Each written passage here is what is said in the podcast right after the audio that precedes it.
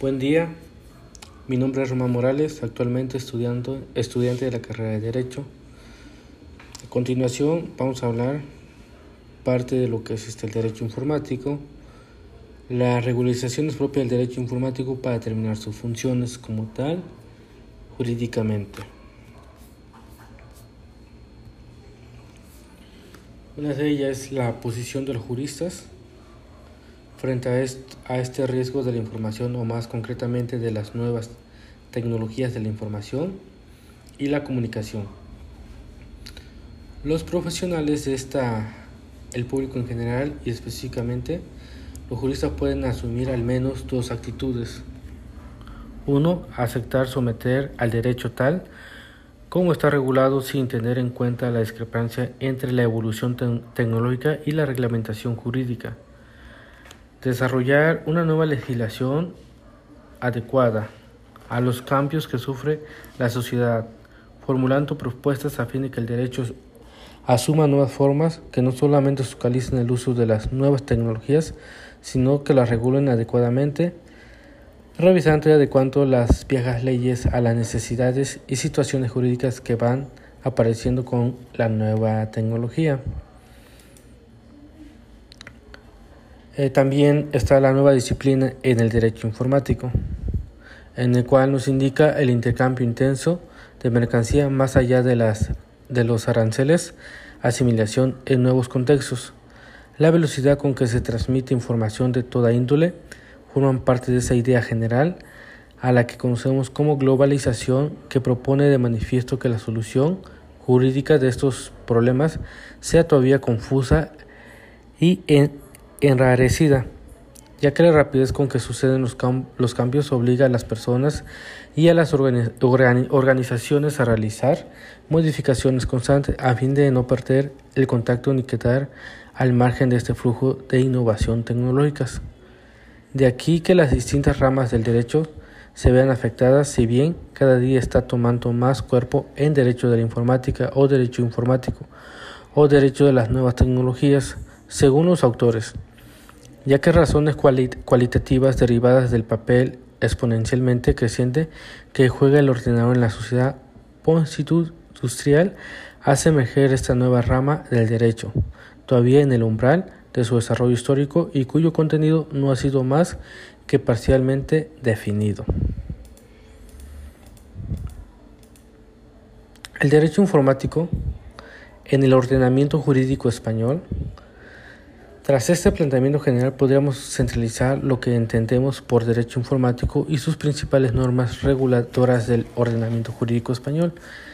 El derecho de la informática es para Efraín Borrajo como un conjunto de normas que, de acuerdo con ciertos principios, regulan las acciones y procesos de la informática y sus productos, según Emilio Suñé y Girinas.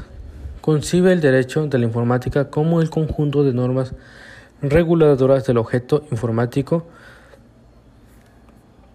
o de los problemas directamente relacionados con la misma.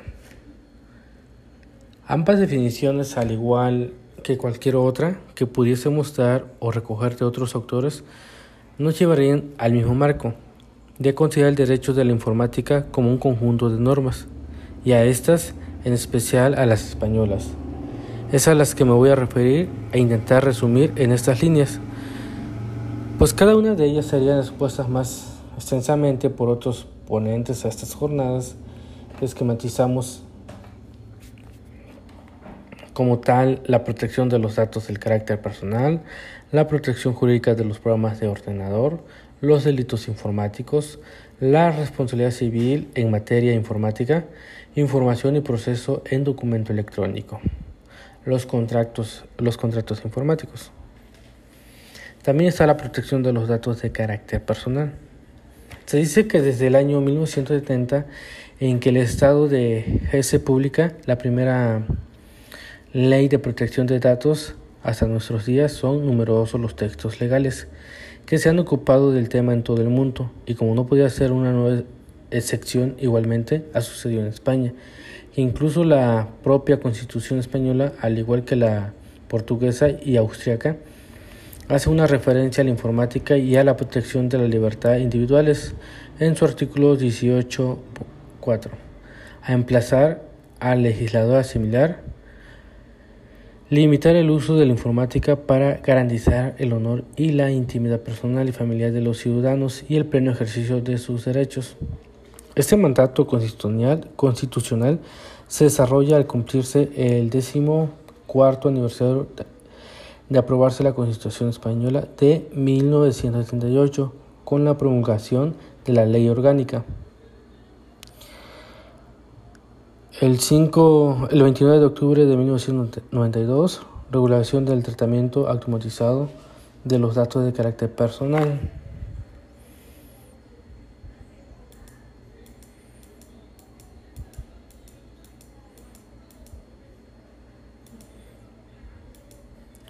También hablamos de la responsabilidad civil en materia informática.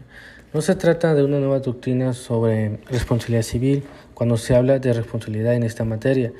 Estamos incursionando siempre en el amplio campo de la doctrina general, que se trata pues de partir de la disciplina civilista para traer el precipitado básico de las normas de esta naturaleza y aplicarlos con las debidas correcciones a un fenómeno tan nuevo como la informática.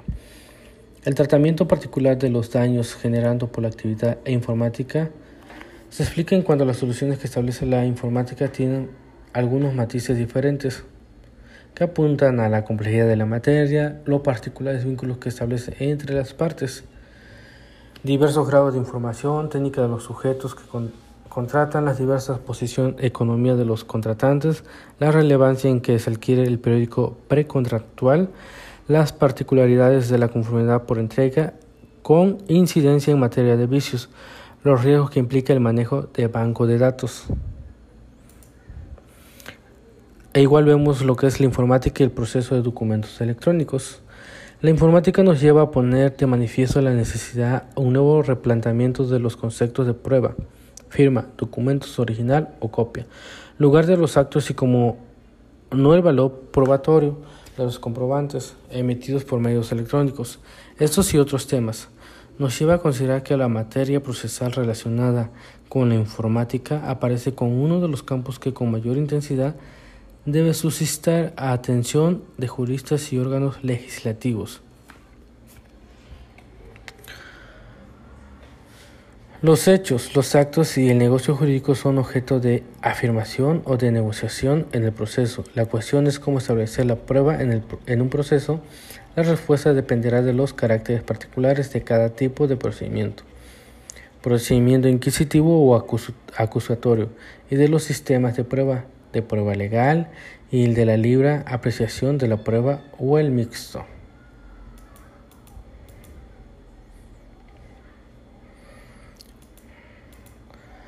En conclusión, podemos decir que en cuanto respecto a lo que es el derecho informático, sabemos que no estamos muy actualizados en cuanto a materia, en cuanto a, las regularizaciones propias del derecho informático, cómo y qué son sus funciones, pero debido a ello nos vamos actualizando para ir aprendiendo.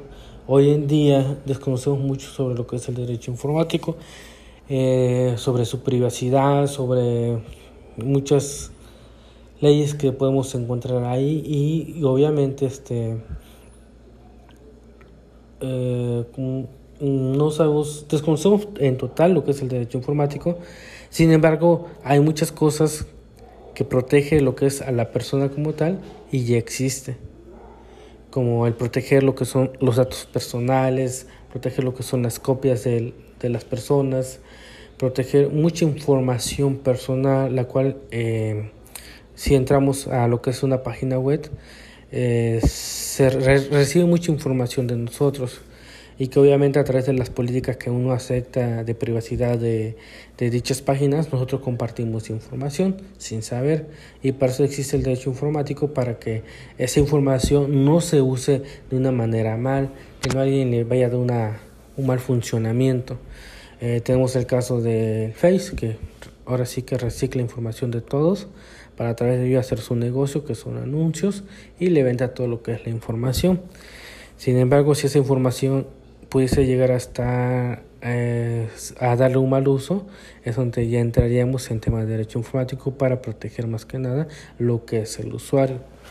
Dentro de ello obviamente hay mucho por aprender y para eso es el derecho informático, para proteger el principio del derecho. Buen día, mi nombre es Román Morales Rodríguez de la licenciatura de Derecho. Estamos grabando este podcast. Obviamente hablaremos un poco sobre la SAP, que es el Código Nacional de Procedimientos Penales. Muy bien, hablaremos al respecto. Eh, comentarios sobre el Código Nacional de Procedimientos Penales, antecedentes. Eh, bueno, comenzamos. Comienza a surgir y probablemente se multiplicarán los estudios minuciosos y penetrantes que ilustren sobre la naturaleza y las características, características de este ordenamiento.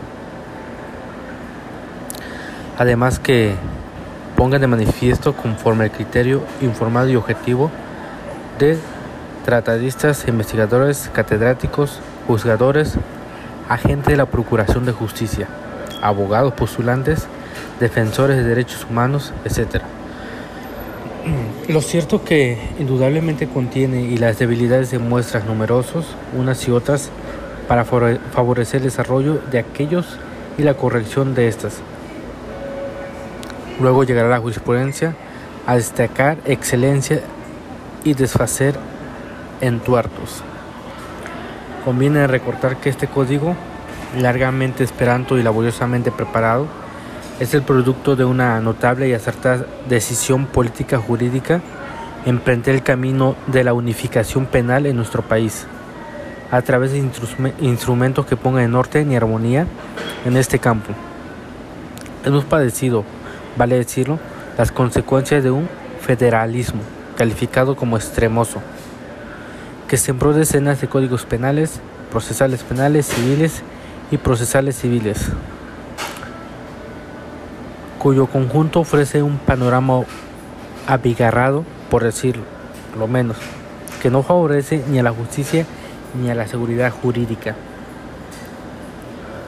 El día 1 de diciembre del 2012, el Ejecutivo Federal planteó correcciones que animaron la esperanza de juristas y justiciables. Propuso la unificación legislativa penal que nunca hemos tenido. Esta normativa siguió la suerte de nuestra organización política a partir de la Constitución de 1824 y floreció en los empeños codificadores emprendidos apenas el término de los años 60 del siglo XIX. Siempre hubo, pues, códigos penales y de procedimientos para la Federación y Distrito Federal, para cada estado de la República. Dispersión, donde debiera haber unidad, foros de imaginación y conveniencia. En los últimos meses se ha caminado hacia adelante en la unificación legislativa del enjuiciamiento penal gobernado la reforma constitucional de 2008 con luces y sombras y se halla pendiente por la hora de esa misma unificación en otro ámbito donde resulta verdaderamente indispensable. El régimen penal sustantivo. En este caso se ha suscitado cierto debate que favorece la unificación y se entiende a criterios técnicos y jurídicos, pero trompieza con argumentos de orden esencialmente político, débilmente apoyados en razonamientos jurídicos que han demorado la unificación penal sustantiva. Emisión de Código Nacional de Procedimientos Penales. Los, los tropiezos y frustraciones, las demoras y contradicciones se trajeron consigo el rezagazo federal en acoger el procedimiento penal dispuesto por la reforma del 2008 y la aplicación Estado por Estado, inclusive el Distrito Federal.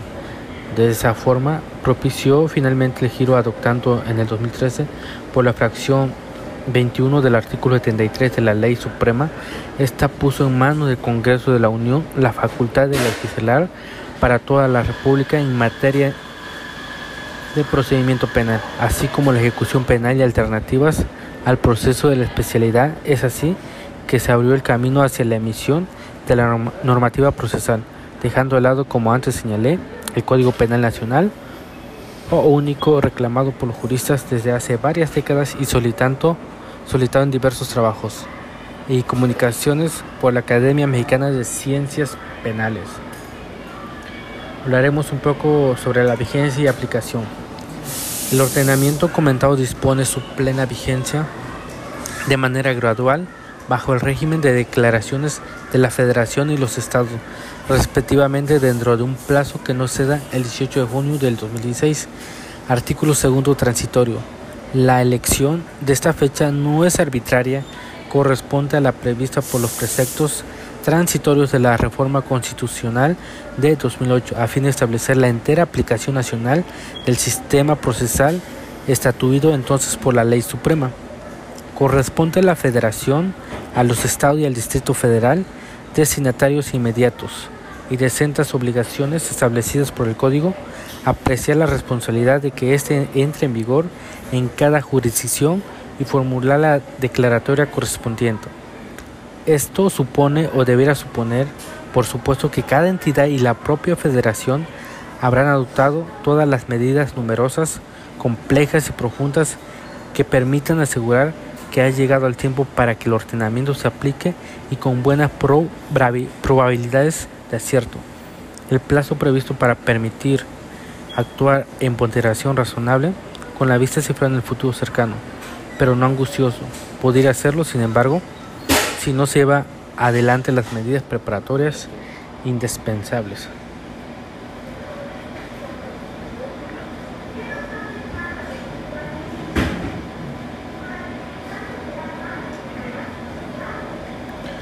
Medidas cautelares.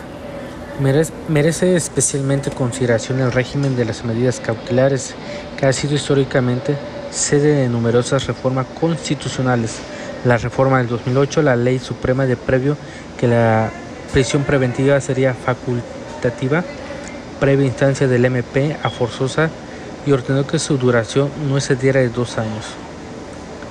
Supera con signo garantista la norma constitucional no más de un año, artículo 165, por lo que toca los supuestos de prisión preventiva, remite las causas previstas en la Constitución y en la ley a petición del MP u oficiosa y abre la posibilidad de que las haya en el marco de la legislación sobre salud, secuestro y trata de persona, prisión oficiosa. Igualmente, delincuencia y delincuencia organizada también oficiosa. En ese ámbito, el Código Nacional de Procedimientos Penales aporta ventajas notorias que alivian algunos desaciertos constitucionales. El Código permite al juez obtenerse decretar la preventiva a solicitud del Ministerio Público, autorizado por el jefe de este, cuando no sea pertinente e imponerla en función de diversos elementos que el mismo código detalla con acierto. Artículo 167 de esta suerte. Se avanza en la racionalidad de la medida cautelar que ha sido sobrenaturalizada a ello. Se debe al exclusivo número de precios, condenas que pueblan nuestras prisiones. Esto es en cuanto a Código, de Código Nacional de Procedimientos Penales.